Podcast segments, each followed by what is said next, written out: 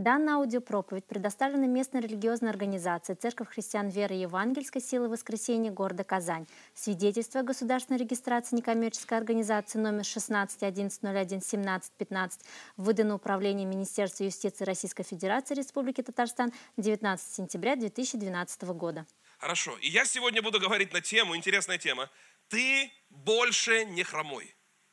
Ага ты больше не хромой. Я возьму одну историю из Библии. Я сказал, что много историй об исцелении, не только физическом, но внутреннем в Библии. И я хочу с вами поговорить на эту тему «Ты больше не хромой». Но начну я со второго послания Коринфянам, 10 главы, 3 и 5 стихи. Второе послание Коринфянам, 10 глава, 3 и 5 стихи. Апостол Павел говорит здесь, готовы к теме? Ибо мы, ходя по, во плоти, ходя в человеческой плоти. Мы не по плоти ведем нашу войну. Мы не по плоти воинствуем. Мы не воюем оружием человеческим.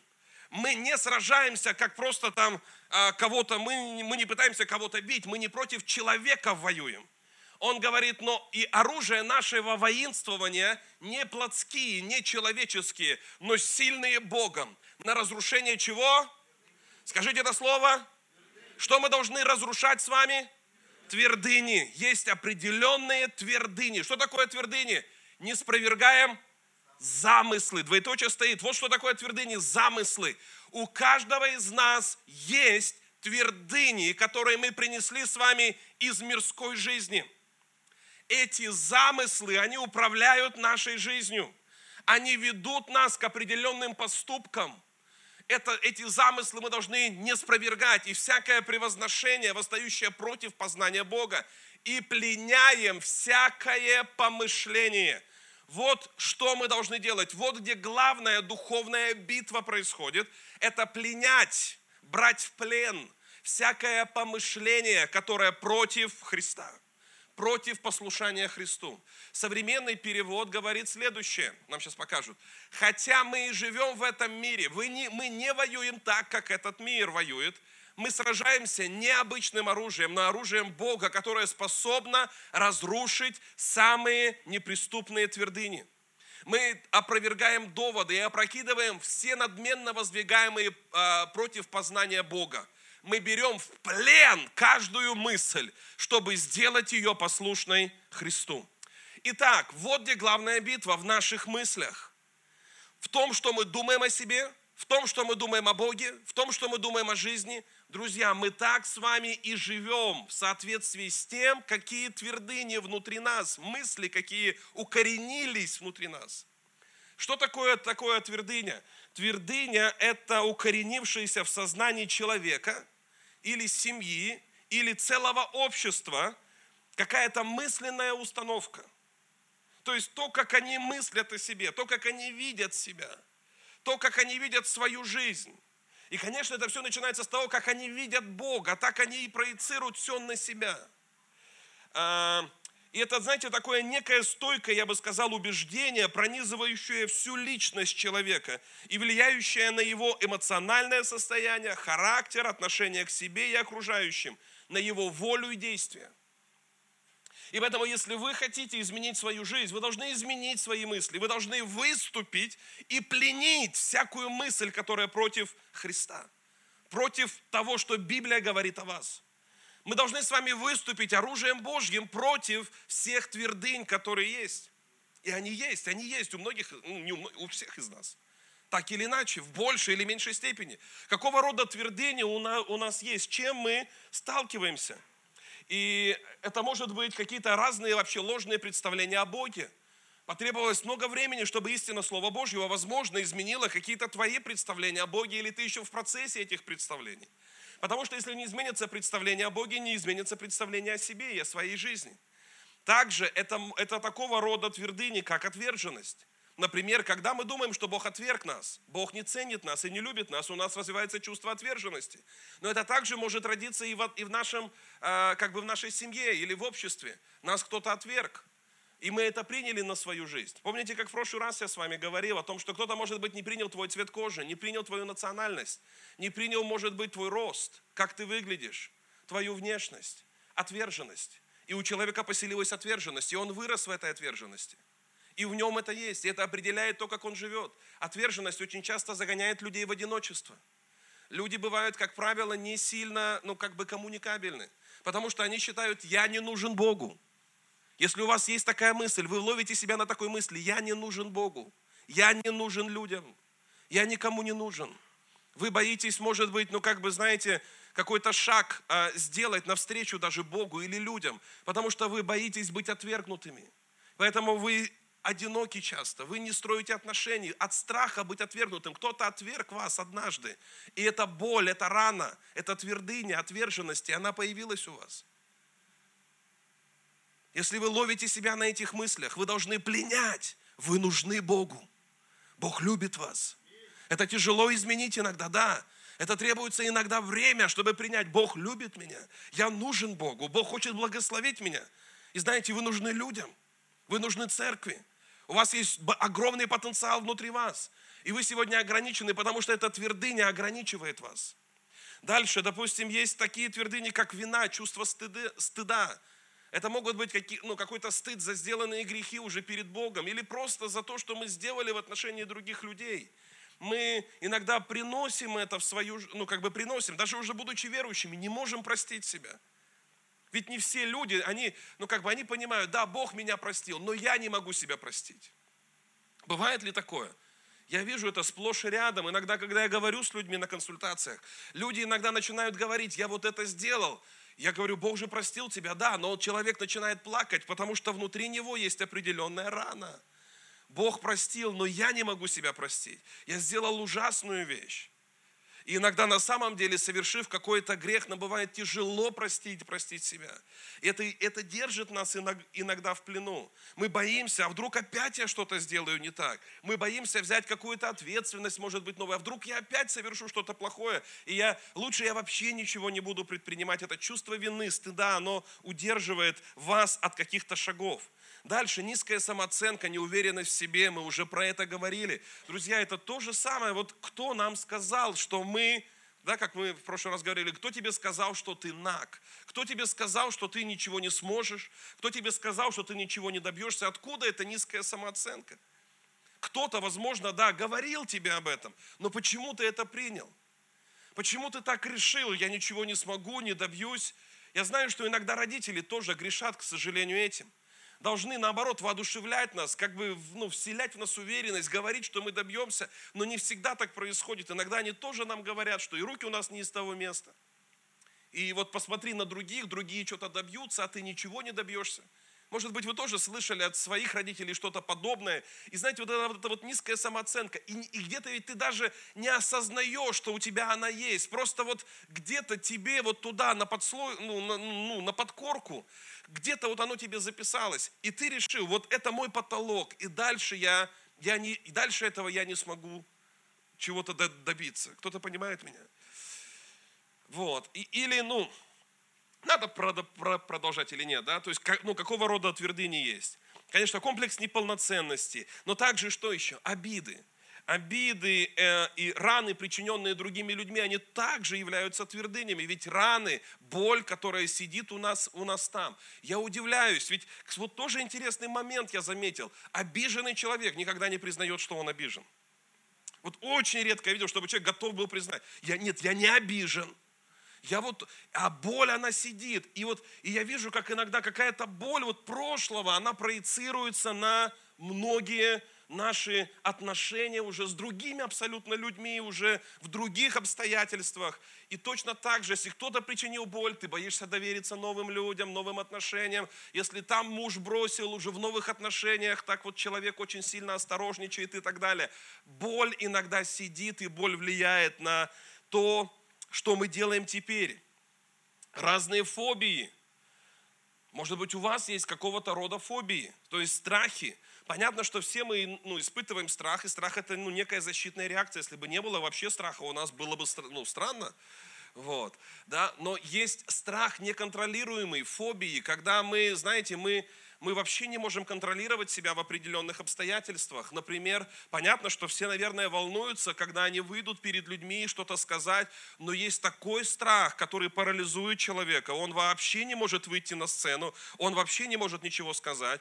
Есть страх а, а, общения иногда. Люди ну, боятся, просто не могут а, ну, в обществе других людей находиться. Есть страх неудачи фобия, прямо фобия. Человек как только подумает о чем-то там, задумает какое-то дело, и он думает, а вдруг неудача. И это как страх, такой страх, который парализует вообще все его, его, его действия наперед.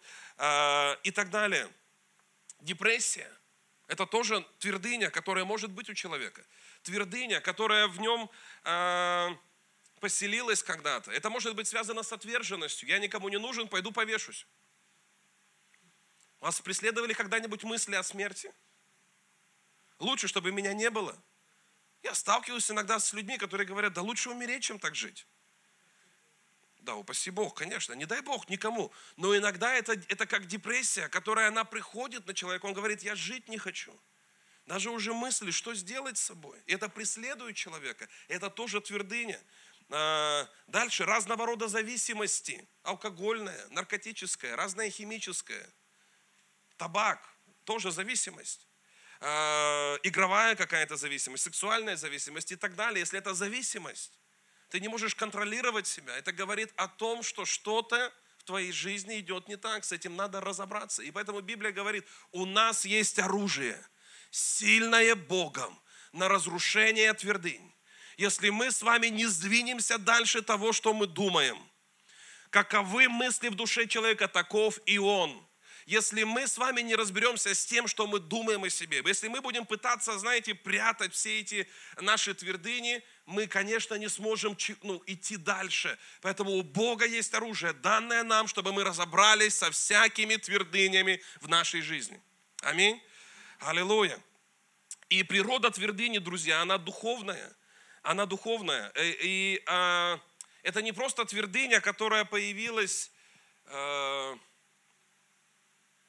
мы иногда говорим, ну вот это мама виновата, она так сказала про меня. Это может быть папа вот так ко мне относился. Это может быть учителя, это может быть иногда в церкви кто-то что-то такое вот больное, э, ну болезненное сказал мне или причинил мне какую-то боль и так далее. И вот теперь я вот такой, потому что мне, ну конечно, у меня тут болит все. И, мы оправдываем иногда как бы вот эту боль свою. И, ну надо понять, это духовное. Наше оружие, оно сильное Богом на разрушение твердынь. Мы не должны сражаться с людьми. Наша брань не против крови и плоти. Даже если люди, они были как бы участниками той боли, которую причинили вам, мы не должны сражаться с ними. Вы слышите меня? Мы должны с вами разобраться с корнем, с духовным корнем этих проблем. Ведь мы с вами уже в прошлый раз сказали, что откуда все это пришло? От грехопадения – ведь это дьявол хотел, чтобы человек обратил внимание на свою наготу. Это дьявол, который постоянно толкает нас самих смотреть на себя не через призму того, кто Бог теперь в нашей жизни, что Бог сделал для нас, а все время смотреть на нашу наготу, на наше прошлое, на наши ошибки, на наши несовершенства и смотреть так также и на других людей. Смотреть на их несовершенство, замечать только сучок – в глазе своего брата, а, видеть какие-то грехи, видеть вот что-то такое, и, и, и вместо того, чтобы посмотреть по-другому, другими глазами. И поэтому, кто сказал тебе, что ты наг? Дьявол. Кто показывает твое несовершенство? Дьявол. Кто хочет постоянно, чтобы ты помнил только об этом? Дьявол. Что хочет сделать Бог? Исцелить тебя от этого исцелить тебя, освободить тебя от этого. И ты должен понять, что твоя битва против вот этих духовных твердынь, она заключается не просто, ну, это такой комплекс э, э, того, что тебе надо сделать, но в том числе сражаться с дьяволом, сражаться с тем, ну, потому что дьявол будет атаковать тебя в это. И, и еще одно место хочу, чтобы мы с вами посмотрели здесь, и потихоньку мы перейдем к истории, вам будет уже поинтереснее. Ефесянам 2, 2 глава, первый, третий стих. Апостол Павел говорит здесь к церкви и говорит, и вас мертвых по преступлениям и грехам вашим, в которых вы некогда жили. Да? Мы с вами были мертвы, когда находились где? В своих грехах. Духовно мы были мертвы. И мы жили каким образом? Мы жили по обычаю мира сего, но не просто это обычай мира, это не просто вот, ну да, я вот такой, я вот вырос всю жизнь, вот вырос с этими зависимостями, вырос так, как вот меня воспитывали. Но Библия говорит, что за всеми этими обычаями, за всеми этими как бы установками жизненными, твердынями стоит, Библия говорит, мы жили все по воле князя, господствующего в воздухе, духа, действующего ныне в сынах противления. Вы должны увидеть духовный мир – Друзья, и вот духовный мир, он таков, что сегодня неверующие люди, и мы с вами, до того, как мы покаялись, мы с вами жили, да, определенными твердынями, установками, обычаями, которые дьявол, этот князь этого мира, он навязал человечеству. И мы пришли с этим в церковь. Но мы же стали новым творением. Да, друзья, мы стали с вами новым творением. Но дух стал новым, но душа осталась прежней. Мы немного об этом поговорим. Мы приносим все равно с собой в церковь, становясь уже верующими людьми. Многие наши твердыни, они остаются. И вот что еще важно, дьявол настолько искусен. Он знает каждое ваше слабое место. Он натренирован за тысячи лет бить в самое слабое место человека. И он знает твои слабые места, он знает твои твердыни, он знает то, с чем ты жил – если это комплекс неполноценности, он будет бить туда, даже когда ты верующий. Если у тебя страхи, фобии, он будет бить туда. Даже если у тебя, а если у тебя какие-то зависимости, он будет бить туда.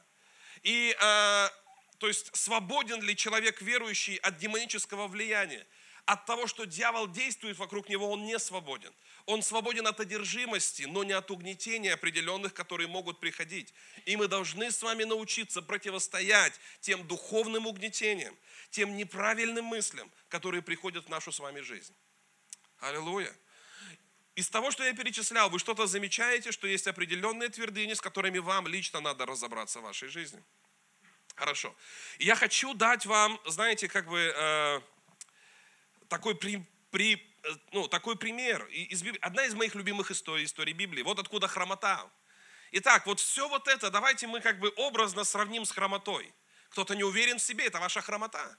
Кто-то может быть зависим от чего-то. Это ваша хромота. Вы хромаете, вы не можете и быть там, где вы должны быть. У вас есть определенная хромота, то, что удерживает вас от того, кем вы призваны быть, быть Богом.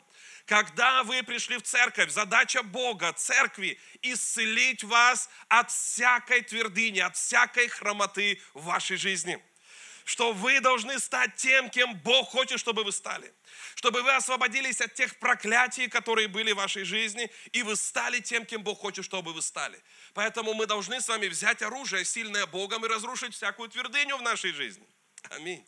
И а, в какой сфере вы хромаете сегодня? Что сегодня вас удерживает от того, чтобы быть тем, кем Бог хочет, чтобы вы были? Может быть, чувство вины, неполноценности, зависимости, что-то еще. Что сегодня болит внутри вас? Почему вы там, где вы есть, хотя вы мечтаете, может быть, о чем-то большем? Что сегодня внутри вас удерживает от того, чтобы быть тем, кем Бог хочет видеть вас? Какие-то страхи или фобии? Что сегодня внутри вас? Зависимости, вина. Что еще? Друзья, мы должны с этим разобраться. И давайте откроем вторую книгу Царств, наша история на сегодня. Вы должны ее будете запомнить. Вторая, вторая книга Царств, 4 глава, 4 стих. 4 глава, 4 стих. У Иоаннафана, сына Саулова, был, а, у Иоаннафана, сына Саулова, был сын хромой. Пять лет было ему, когда пришло известие о Сауле и Иоаннафане. Что это было за известие, что они погибли? Саул – это первый царь Израиля. Иоаннафан, его сын, принц, а Мемфивосфей, о котором речь пойдет, пойдет дальше, это сын Иоаннафана, это наследный принц. Он рожден в царской семье. Он рожден для большой судьбы. Он рожден царствовать. Но так происходит, что его дедушка Саул не был послушен Богу. Так происходит, он не был в этом виноват, это не была его вина. Он был уже рожден в царской семье, он был рожден во дворце. Он был предназначен, чтобы царствовать. Но так произошло, что его праотец, его дед согрешил. Не, не Иоаннафан даже, но Саул согрешил. И из-за этого они теряют царство. Это примерно так же, как мы. Мы рождены с вами царствовать на этой земле. Когда Бог создал человека, Он сказал, владычествуй. Он сказал, будь а, моим отражением на этой земле. А? Он нас создал владычествовать, управлять, обладать землею. Но царственное, царственное священство, но наш праотец согрешил, и мы потеряли царство. И мы жили так долго в определенных обстоятельствах, как и этот человек. Смотрите, и когда пришло это известие, нянька, взяв его, побежала. Вот представьте, ему пять лет, и она, и она хватает его. Почему? Потому что боится. Потому что, как вы знаете, переворот в стране своего рода, царь умирает, приходит новый царь. А много же людей, которые Саула не очень любили. И, и понятно, что они, наверное, бы хотели истребить весь его род. И она понимает, непонятно же, что сейчас в голове у людей, тут революция творится в стране. И она хватает его и бежит куда подальше. И когда она бежала поспешно, то он и сделался хромым. Друзья, вообще этот парень ни в чем не виноват. Да? Он, он ни в чем не виноват. Он был рожден царствовать, но и его, его дед согрешил, потерял царство. Теперь его нянька бежит, она берет его в руки. Есть кто-то, кто должен был нас вырастить, может быть, наши родители, наши учителя. Они должны были помочь нас, нам стать тем, кем мы должны были стать. Может быть, и они несли нас, но уронили нас. Я не знаю, кто уронил вас. Я не знаю, кто в вашей жизни сделал так, что сегодня вы хромаете. Я не знаю, может быть, вы припоминаете этот человек, он так сказал мне, это живет в вас до сих пор. Тот человек сделал мне вот то-то, это живет в вас до сих пор. И вы приняли на свою жизнь, может быть, какие-то мысли, твердыни, обиды, раны. Вы приняли на свою жизнь, может быть, а, какие-то страхи вошли к вам. Отверженность вошла к вам. Вам тяжело строить отношения. Вам тяжело быть коммуникабельным, вам тяжело быть открытым, вам тяжело быть добрым, потому что однажды вам кто-то сделал зло, и вы стали злым. И это живет как бы в вас, и вы не можете строить нормальных отношений, потому что кто-то вас однажды уронил. Образно, понимаете, да? Она его не... И она уронила. И он, представляете, он вырастает, в пять лет уже понимает. И он стал хромым на обе ноги. И вот он вырастает, и он понимает, и она убежала. И знаете, они, они поселились вместе под названием Ладывар. Они убежали туда, и он спрятался и рос там. Отца нет, деда нет. Из царского дворца. Вместо забвения. Вместо забытое всеми. И он поселился и жил там, и рос там. И это примерно как наша жизнь. Мы потеряли то, кем мы должны были стать. Иногда мы, потеряем, мы теряем нашу судьбу, потому что кто-то уронил нас. Иногда человек приходит в церковь, у него появляется надежда. Но тот, кто должен был помочь ему стать тем, кем он должен был бы стать, уронил его. Уронил его самооценку, и он стал хромать. Причинил ему боль. И он вырос вообще в каком-то забвении. И он не верит в себя. И он не, не, не верит, что Бог его любит, что он ему нужен. И вот он вырастает. Проходит много лет. С каким менталитетом он вырос? Была ли в его жизни отверженность? Мне кажется, да. Была ли в его жизни обида? Возможно. Были ли претензии, страхи, упреки? Он жил так. Вот это все где-то внутри него, что, как пять лет ему было, когда это все произошло, все это сформировало как-то его жизнь. Непростая жизнь, жизнь была. И вот он вырастает, и, э, друзья, мы никто не рождаемся быть хромыми. Мы никто не рождаемся жить в забвении. Мы никто не рождаемся жить в этих твердынях. Мы не рождаемся. И мы становимся хромыми не по своей вине. Так происходит. Что-то влияет на нашу жизнь. Может быть, вина взрослых, вина каких-то неудач, каких-то ну, цепочка событий. Мы все время думаем, был бы я рожден не в то время, не в той семье, не с теми людьми, если бы я это не сделал или ту ошибку не совершил, все бы было по-другому. Я хочу сказать, перестаньте думать так, ваша жизнь сегодня в ваших руках, в Божьих руках и в ваших руках. И сегодня вы можете что-то начать менять, если вы начнете менять свои мысли. Если вы начнете менять те твердыни, которые есть в вашем, в вашем сердце. Знаете, прежде чем продолжить историю, может быть, надо было прочитать чуть раньше, вчера уже, когда я закончил готовить проповедь, я подумал, Бог, было бы очень здорово, было бы очень здорово, если была какая-то история еще. Дай мне какую-то историю. И уже просматривая соцсеть, просто вы, вы, выключая свой телефон, я наткнулся на одну историю. Это не христианская история, просто в журнале – в обычном мирском журнале, в соцсети, а, а, ну, так как это уже через интернет, я должен, наверное, назвать имя, Наталья Иченко пишет о себе. Просто ее как бы запись, по-моему, в одном из журналов, интернет-журналов. По всей видимости, это ее история. Потому что хэштег «все по-настоящему». И вот, вот что она пишет. Моя мама была очень красивой, как сейчас бы сказали, эффектной. У нее была самая модная одежда. Это не христиане, просто история. Просто как вот как просто жизнь. Она пишет, это вообще ну, какая-то, просто в интернете. Итак, эффектный. У нее была самая модная одежда, на столике всегда лежала косметика и миниатюрные флаконы с дорогущими французскими духами. Ее шкаф был для меня как сокровищница интересных любых игрушек. Мама была моим эталоном красоты, и мне очень хотелось быть похожей на нее. Но она почему-то не разрешала мне трогать ее вещи. Всегда сердилась, и когда я лезла в шкатулку с украшениями, сетуя, что я вечно что-то ломаю – все детство мне покупали какие-то невзрачные вещи, мешковатые платья на вырост, в которых я стеснялась ходить. А зимой на меня надевали эти ужасные толстые коричневые колготы с вытянутыми коленками. Другим девочкам в садике мамы покупали красивые капроновые колготки и платья с пышными юбочками. Я просила маму и мне такое купить, но она отмахивалась и говорила, что мне будет холодно в тонких колготках, а мои ноги колесом. Лучше спрятать под длинной юбкой. И вообще я крупная в папину породу. И пышные платья с кружевами меня толстят. Да и носить красивые вещи я не умею. На выходных маме, мама часто уходила, оставляя меня с бабушкой. В тот вечер э, она, как обычно, долго одевалась, а я крутилась рядом. Самый мой любимый момент, когда мама распахивала дверцы шкафа, непременно обе, а потом поспешно перебирала вещи, каждая висела на отдельной вешалке, мама брала по одной, смотрела на себя в зеркало, о чем-то думала и вешала обратно. Для меня это был любимый ритуал. Я замирала, наблюдая, как мама подбирает себе наряд на вечер. Среди ее вещей была одна моя любимая э, шелковая кофточка. Уже не помню, что в ней было особенного, но ее вид приводил меня в трепет. Тем вечером мама выбрала платье, а кофта так и осталась висеть в шкафу. Когда бабушка закрыла за мамой дверь, я пошла на кухню и э, улучила момент и побежала к родительскому шкафу. Помню, как распахнула сразу обе дверцы на мамин манер и достала эту кофту. Она пахла мамиными духами, шелк струился по моим пальцам. Я была счастлива просто трогать эту невесомую кофту и вдыхать знакомый аромат духов. А потом начиналось самое интересное. Я вытаскивала мамины туфли на шпильках. Да, знакомые это, все девушки это делали. Вот. Э, надевала кофточку, и она была мне почти до колен, как платье. Я кружилась там у зеркала. Она хотела быть красивой. Счастливее меня тогда не было никого. Мне казалось, я так похожа на маму.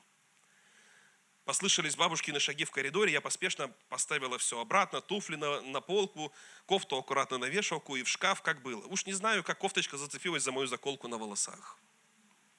Помню тот момент, когда я вывернула ее с изнанки и увидела большую затяжку, которая расползлась от самой середины полотна и заканчивалась зацепкой.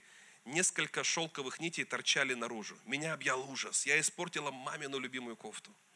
Руки задрожали, я положила кофту на, на, кофту на пол и попыталась распрям, ну, как бы распрямить деформированные нити, но ничего не получалось. Вспомнила, как мама вправляла однажды засыпку на свитере иглой и побежала за коробкой с нитками потихоньку, чтобы бабушка не видела. Достала иголку и стала вправлять вылезшие петли обратно, но на тонком шелке все было видно. Кофта была испорчена безвозвратно. То ли бабушка услышала мои всхлипы, то ли просто заподозрила, что меня долго нет. Но когда она вошла в мамину спальню, я сидела на полу, э, рядом лежала кофта, я, растирая слезы по щекам, пыталась разгладить ладонью эту злосчастную зацепку. Бабушка всплеснула руками. «Ну, ничего, что-нибудь придумаем», сказала она и обняла меня. Но я уже рыдала, мне так было стыдно и так жалко эту кофту. Мы с бабушкой сидели на кровати, когда щелкнул дверной замок и вошла мама. Увидев нас в спальне, она сразу поняла, что я что-то натворила. Никогда не забуду ее лицо, когда она взяла в руки свою испорченную кофту. Ты что наделала? Ты зачем взяла ее без спроса? Я запрещала тебе рыться в моих вещах. Я чувствовал, как слезы катятся по щекам, мне было так стыдно перед мамой. Ты знаешь, сколько это стоит? Это же натуральный шелк. Теперь ее можно выбросить, не унималась мама. Бабушка, видя мои слезы, вступилась за меня. Ну, Света, давай я перешлю твою кофту для Вики, будет в садик в э, ней ходить.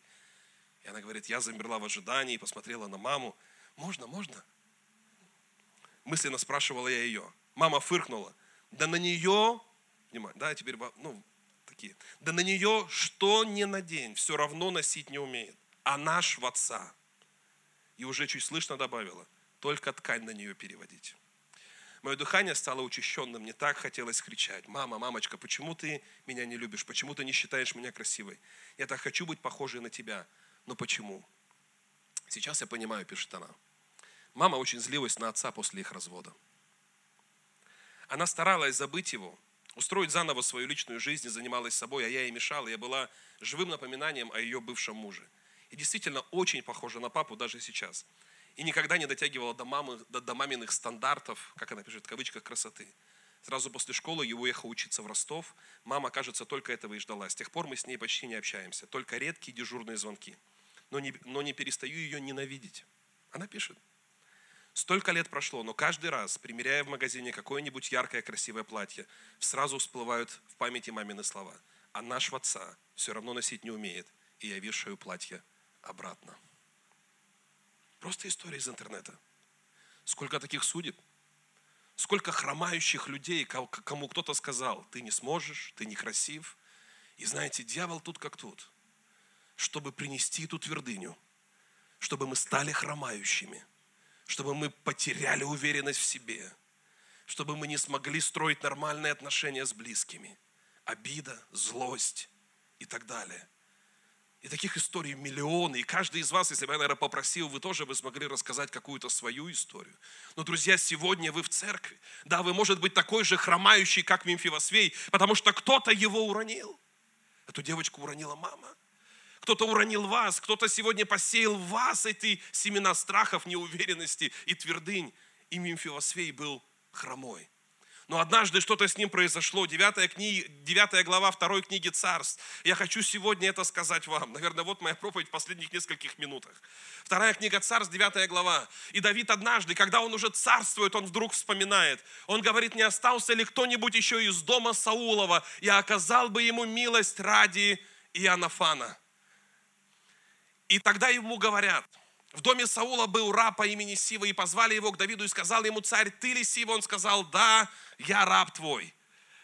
И сказал царь, нет ли еще кого-нибудь в доме Саулова, я оказал бы ему милость Божью. И сказал Сива царю, есть сын Янафана хромой ногами. Знаете, иногда э, мы сами не ожидаем, мы сами не знали, мы жили там, где мы жили, мы сидели со своей хромотой, но Бог почему-то вспоминает о нас. Это не Мимфивосфей, бежал к Давиду, помилуй меня, сделай что-то в моей жизни. Я же был рожден в этом царском дворце.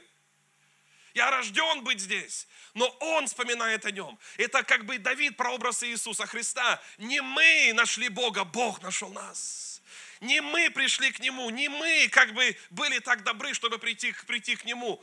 Бог был так милостив. Он говорит, я хочу оказать милость. Бог нашел тебя по своей милости. Бог спас тебя по своей милости. Каким бы ты ни был, где бы ты ни прятался, в каких бы грехах ты ни сидел, с какими бы твердынями ты сегодня не боролся, знай, Бог любит тебя. Если вы смотрите в интернете, у Него есть милость, чтобы восстановить тебя. Каким бы хромым ты ни был, Он хочет оказать тебе милость. И, он, и тогда царь посылает за ним, и сказал ему царь, где он? И сказал Сила, вот он в доме Махира, сына Амиелова, в Лавидаре. Это место, которое было, это место, по так и называлось, место, где нет пастбищ, место, где нет ничего, нет ничего хорошего. И он был там. И может быть, ты сегодня в месте, где ничего хорошего. Ты позволяешь своему сознанию, этим твердыням определять свое место. Где ты сегодня? Может быть, ты в своем ладываре. Ты сидишь не там, где ты должен был быть. Ты сидишь не там, где ты был рожден быть. И Бог приходит к тебе туда, и Бог хочет прийти сегодня к тебе. И послал царь Давид, и взяли его из дома Махира, сына Амиелова, из Ладывара. И я думаю, что это был день его самого большого страха. Потому что это был день, когда ему казалось, что он за все должен получить по заслугам. Ведь он был из рода противников Давида. И нам всегда кажется, мы должны получить за все наши грехи, потому что мы все время делали как-то не так. Мы все время жили неправильно. Мы были какими-то грешниками. Но Бог тебя призвал к себе не чтобы наказать тебя, не чтобы принести, какой-то ущерб принести тебе, не чтобы проклясть тебя. Бог призвал тебя к себе, чтобы помиловать тебя, чтобы восстановить тебя – чтобы, несмотря на твою хромоту, несмотря на твои недостатки, несовершенства, сделать тебя тем, кем ты должен был быть. Вы слышите меня? И тогда он, он, и, он и пришел Мемфимосфей, и пал на лицо свое, и поклонился, и сказал Давид, Мемфивосфей, и сказал, вот раб твой. Он же не знал, что сейчас будет. Он был один из, может быть, последний из рода из рода Саула. Он думал, сейчас казнят его, может быть, здесь. И сказал ему Давид, не бойся. Вы замечали, как Бог почти всегда говорит, когда, он, когда мы приходим к Нему, Он говорит, не бойся. Перестаньте бояться, друзья Бога, перестаньте бояться наказаний, перестаньте бояться того, что Он что-то ну, принесет плохое. Желание Бога дать вам свою славу, дать вам свою мудрость, дать вам свои благословения, поднять вас, а не унизить, возвысить вас. И Он говорит, не бойся, я окажу тебе милость ради Отца Твоего, ради того завета, который мы заключили. Бог говорит, ради завета с Иисусом я окажу тебе милость. Ради того, что Иисус уже понес на себе все, я окажу тебе милость. И, и возвращу тебе а, все поля, все наследство, все, что тебе причитается, я все тебе возвращу. И это то, что Бог говорит сегодня вам все, что вам причитается, все ваше наследство, все, для чего вы были рождены, я хочу вернуть вам. И ты будешь всегда есть хлеб за моим столом. И ты будешь жить в моем доме. Ты будешь жить во дворце. И ты будешь иметь эти благословения. Потому что ты был рожден, чтобы быть здесь. И Библия говорит, и поклонился и сказал, и вот что мы обычно говорим. Что такое раб твой? Что ты презрел на такого мертвого пса, как я. Я саранча, я мертвый пес, я недостоин. Это правда, что мы недостойны, но мы должны уметь принять сегодня. Эй, вы слышите меня? Мы должны принять сегодня эту милость на свою жизнь. Мы должны принять сегодня то, что Бог хочет сделать в нашей жизни. И, друзья, то, это самое и произошло. Бог вернул его. Можете дочитать историю, у нас уже нет времени дома про, прочитайте ее. Итак, Бог приходит к тебе сам. Бог оказывает тебе милость. Бог говорит, ты будешь есть за моим столом. Это означает, что Он хочет вернуть тебе положение и благословения, которые причитаются тебе. Аллилуйя. Бог хочет вернуть тебе. Вспомните блудного сына. Он говорит, верните этот перстень, дайте ему на руку, все мое наследство его. Бог сегодня хочет благословлять тебя. А, он возвращает ему все поля, наследство – он возвращает ему обратно. Есть твои поля, есть твое призвание, есть твоя судьба в Боге. Она есть. Но сегодня, может быть, ты себя так еще не видишь. Ты живешь мысленно еще там, в своем ладываре. Ты живешь мысленно там, в своих твердынях. Ты не видишь себя. И знаете, что мне так нравится? Он говорит, ты будешь есть за моим столом. А знаете, где ноги находятся, когда ты сидишь за столом? А не под столом. Твоей хромоты не будет видно. Моя слава покроет всю твою хромоту, когда ты за моим столом. А, когда ты, ты будешь так благословлен, никто не будет видеть твоей хромоты. Всякое твое, всякие твои недостатки я покрою, я исцелю тебя. Я стану твоей силой, я стану твоим, твоей способностью. Друзья, и рождение свыше, когда мы приходим к Богу, это начало нашей с вами жизни – нашей с вами жизни. Вы должны понять, вот что с вами произошло. Бог пришел в вашу жизнь, так же, как Давид однажды приехал за Мефивосфеем. Бог пришел в вашу жизнь. И что вы получили? Вы получили рождение свыше. Где это рождение свыше произошло? В вашем духе. Вы есть дух, душа и тело. И теперь запомните, теперь не, не, ну, немножко таких богословских вещей. Ваш дух был рожден свыше, ваш дух был спасен. Все, в вашем духе вы такие же, как Бог. Ваш дух был преображен в один миг, в одну секунду, когда вы родились свыше, вы стали храмом живущего в вас Духа Святого.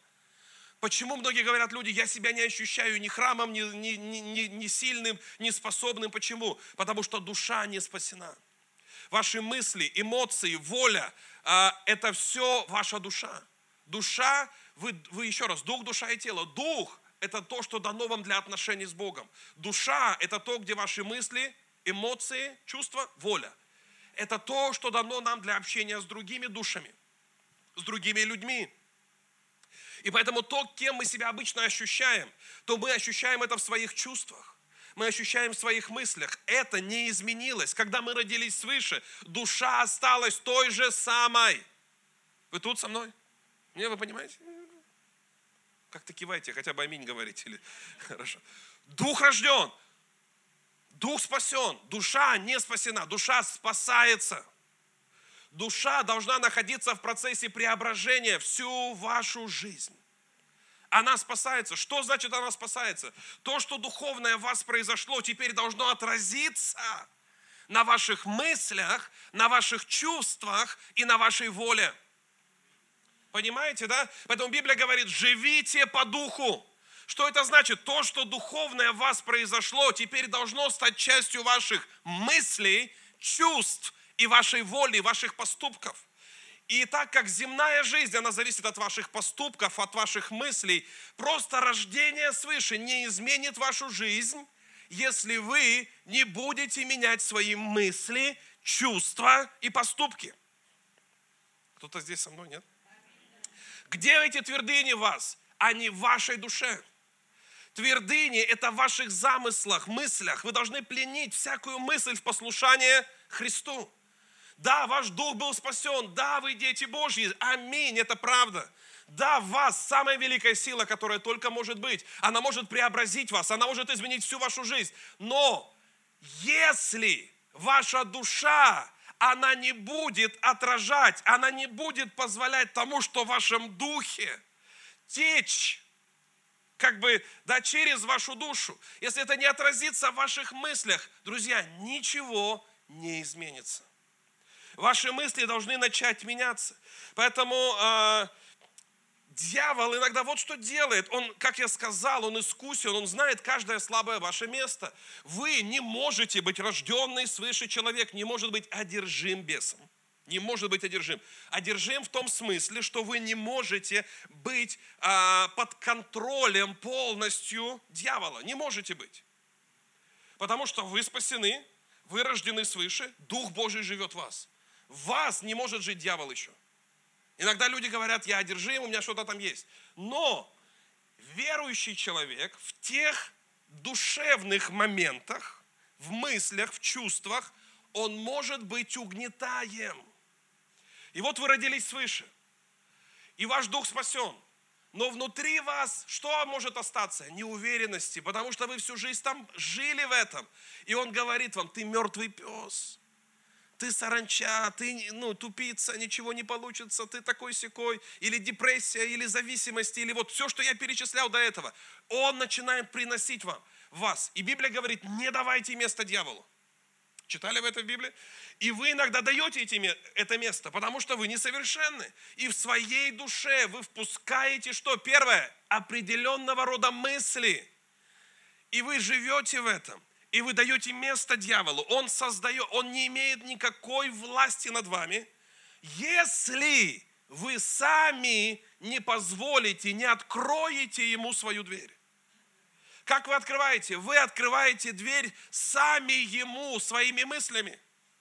Когда вы говорите, да, я такой, да, у меня вот то, да, в моей жизни вот так, и вы начинаете это принимать. Это может быть через какие-то ну, мысли о себе, грехи, через какие-то неправильные действия, поступки и так далее. Он может войти, и тогда рождаются вот эти твердыни. И чем глубже вот это укореняется, мыслях, чувствах. Иногда это просто мысль, ты никому не нужен, а потом она разрастается больше. Депрессия. Человек а, а, только, может быть, раньше там день депрессовал, потом уже два, три, пять, потом неделями, месяц у него – а потом что от депрессии? Кто-то в алкоголь уходит, в зависимости уходит, кто-то, может быть, вообще в петлю лезет. От чего? Как это так произошло, что человек, рожденный свыше, мог залезть там в петлю или мог попасть в зависимость? Потому что он где-то дал в своих мыслях вот этим твердыням прорасти в своей жизни. Кто-то понимает меня? Вот как это, друзья, происходит. Как же это в жизни верующего так может быть? Вот так это иногда и происходит. Дух-то спасен. Если он, э, не дай Бог, умрет в таком состоянии, он, он спасен, потому что его дух будет спасен. Но проблема с той наградой, которую он получит на небесах, когда он окажется. Вот. Поэтому этот человек, я верю, спасается, но так как бы из огня, так Библия говорит, да, то есть, но э, что мы должны делать, если мы хотим видеть изменения здесь, на этой земле, если мы хотим стать тем, кем Бог хочет, чтобы мы стали, если мы хотим сделать то, что Бог хочет, чтобы мы сделали, мы должны с вами разобраться со всякой твердыней в нашей жизни. Поэтому мы должны честно признаться, да, у меня что-то есть. Что вы теперь должны, должны делать? Друзья, если вы видите свою хромоту в каких-то вопросах, где-то зависимости или что-то еще, во-первых, честно признаться, что это, эта вещь, вещь есть. Конечно, покаяться перед Богом, что вы допускали какие-то мысли или грехи, поступки и так далее. Покаяться в этих, в этих вещах. И я вам дам несколько таких вот советов, несколько моментов, да, заданий, которые нам надо с вами делать. Теперь поймите, а, что мы должны делать с дьяволом? Дьявола надо изгонять противостоять дьяволу твердой верой. Приказывайте ему уйти. Иногда люди говорят, может быть, это не дьявол. Не знаю.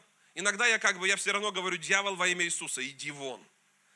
Вон из моей жизни, вон из моих обстоятельств, вон из моих мыслей, вон из моей души, в ней не будет тебе места если я ловлю неправильные мысли, он атакует все равно. Может быть, он еще не поселился в какой-то сфере. Может быть, он не, не, не свил это гнездо еще в моей жизни.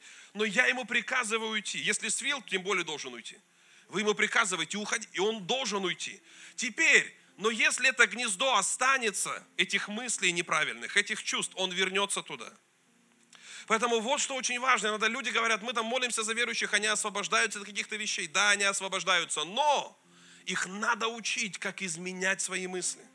Их надо учить, как своей душе не давать больше места, потому что он вернется, он знает слабые места. Он знает, куда, куда бить. И он говорит, что Иисус говорит, что второе для человека может быть хуже, чем первое. Он знает, куда бить. Надо, надо закрыть эти места в жизни человека. Евреям 12.13 я хочу просто такой, знаете, как маленький при, пример. Тут тоже Павел говорит про хромающих людей. Он говорит, ходите прямо, дабы хромлющее не совратилось. Современный перевод не подвернуло ногу, не, не упало. Хромлющее, оно может либо совратиться, либо упасть, либо наоборот исправиться или исцелиться, говорит современный перевод. И, друзья, когда мы хромаем в какой-то сфере, есть два пути. Или мы полностью сломаемся, это сломает нашу жизнь, это то, что дьявол хочет сделать. Чтобы вы подвернули ногу себе, упали. Чтобы этот грех доконал вас.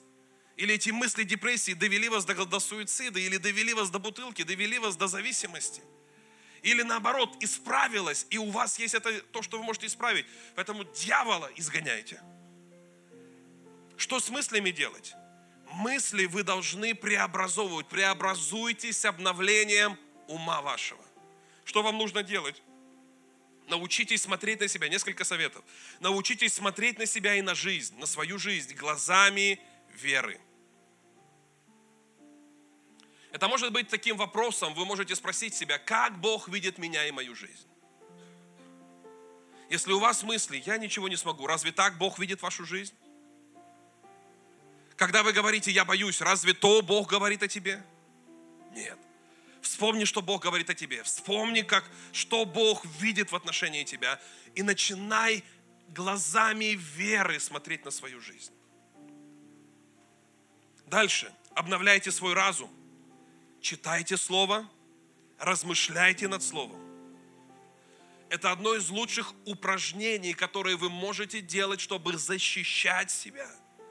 Читайте Слово, размышляйте над Словом. Если, конечно, вы закрыли Библию, ничего не можете вспомнить из того, что вы читали, вы ничего не применяете к себе, оно не будет работать. Поэтому вам надо размышлять над Словом и размышлять в том контексте, что это говорит о моей жизни, что это говорит обо мне. И вы должны начать свою жизнь видеть в свете того, что Бог говорит о вас. И ваши мысли будут преобразовываться – Потому что хотим мы или нет, мысли этого мира, ну, они, они все равно влияют на нас.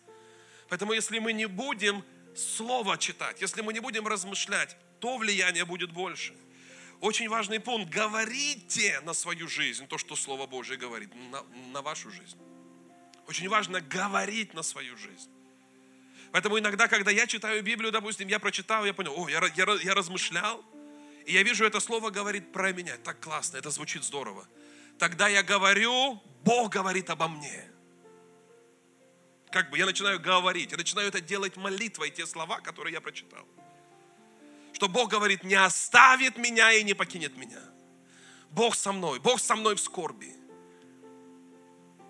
Он проведет меня. То есть я начинаю это слово говорить на свою жизнь. Когда вы говорите слово на свою жизнь, вы меняете те твердыни. Слово Божье – это ваше оружие, это ваш обоюдоострый меч – чтобы все твердыни внутри вас, все эти неправильные установки, все эти неправильные как бы, ну, мышления менять в вашей жизни. Оно проникает до разделения души и духа, написано, составов и мозгов. И оно меняет нас. Слово Божье живо. Но знаете, когда оно живо, когда оно как меч, когда оно в ваших устах. Поэтому третий пункт очень важен. Говорите это слово на свою жизнь. Говорите на свою жизнь. Четвертое. Библия говорит, противостаньте дьяволу верой. Две, э, верой. Запретите, повелите, повелевайте ему уйти. Знайте, у вас есть власть. 1 Петра, 5 глава, 8-9 стих. Там сказано, что дьявол, трезвитесь, бодрствуйте. Будьте на чеку, другими словами, потому что противник ваш дьявол ходит, как рыкающий лев, ища кого это действительно, вы находитесь, хотите вы этого или нет, вы находитесь в определенной духовной битве, вы находитесь в этом. И он ищет, кого поглотить. Он не может вас поглотить, у него нет власти, но он ищет то место, то разрешение, то, что вы откроете сами какую-то дверь для, для него в, его, э, в своей жизни, и он туда войдет. Поэтому противостаньте ему чем? Откуда вера? Противостаньте ему твердой верой. Если вы заметили его, его активность в вашей жизни, если вы, вы заметили какие-то вот эти э, хромоту, вот эти козни, да, и твердыни, противостаньте тверд, тверд, твердой верой. Также Ефесянам 6.16, Библия говорит там об оружии в 6 главе э, Ефесянам. И там перечисляются много. Вот одно из них. А паче всего возьмите щит веры, которым можете угасить все раскаленные стрелы лукавого. Он посылает эти стрелы. Куда? Ваш разум. Эти раскаленные стрелы, чтобы зажечь ваши эмоции, зажечь ваши чувства, задеть вас. Но вы противостаньте твердой верой. Нет, Бог говорит так обо мне. Бог говорит, я не буду бояться, Он со мною. Я не буду страшиться, Он оберегает меня. Я не буду там грешить, не буду прелюбодействовать я не буду там делать то, что неправильно и так далее. Бог говорит то и то. Противостаньте твердой верой. И, друзья, потому что Он тоже говорит еще в одном месте, что это случается со всеми. Когда вы находитесь под какой-то духовной атакой, вам всегда ведь кажется, что вы одиноки в своей битве. Кто-то был когда-то в таком состоянии, вам кажется, вы одиноки, вам кажется, никто такого не проходил. Так как мне больно, никому не было больно. Это неправда. И Петр говорит, знаете, что такое же случается со всеми братьями. Знаете это. Поэтому первое, что вы должны знать, вы пройдете, потому что другие тоже это проходили. Вы справитесь, вы сможете, вы разберетесь с этим. Дьявол будет вам говорить, ничего не получится. Ты жил с этим годами. Ты жил с этим с детства. Ты был неуверенным в себе с детства. Ты был закомплексованным с детства. Так и было, так и останется. Противостань ему твердой верой повелевай ему уйти, начинай менять свои мысли. Да, это займет время, это займет процесс, но знайте, что вы не одиноки, вы пройдете. И также знайте, что вы не одиноки, и вам, возможно, понадобится помощь других людей. Тех, кто уже прошел, тех, кто там был, тех, кто эти вещи проходил, они могут ободрить вас, сказать вам. Если вы проходите зависимость, кто-то там был, придите к ним, спросите, как мне побороть эту зависимость. Пока вы будете прятать, вы не победите. Но если вы придете кому-то, скажете, помоги мне, он поможет вам. Если вы боретесь со страхами, придите к тем, кто стал смелым. И поверьте, никто не родился смелым, никто не родился со страхами тоже.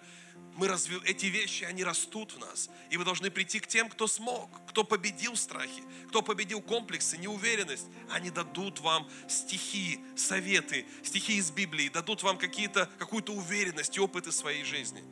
Поэтому, друзья, церковь – это место нашего с вами исцеления. Церковь должна стать тем местом, где мы из своего ладывара, из своей хромоты, мы приходим в царский дворец, и мы становимся теми, кем Бог хотел, чтобы мы стали. Мы возвращаемся к своему наследству, мы возвращаемся к своему призванию, мы возвращаемся к своей судьбе, которую Бог для нас определил. и никогда не поздно начать.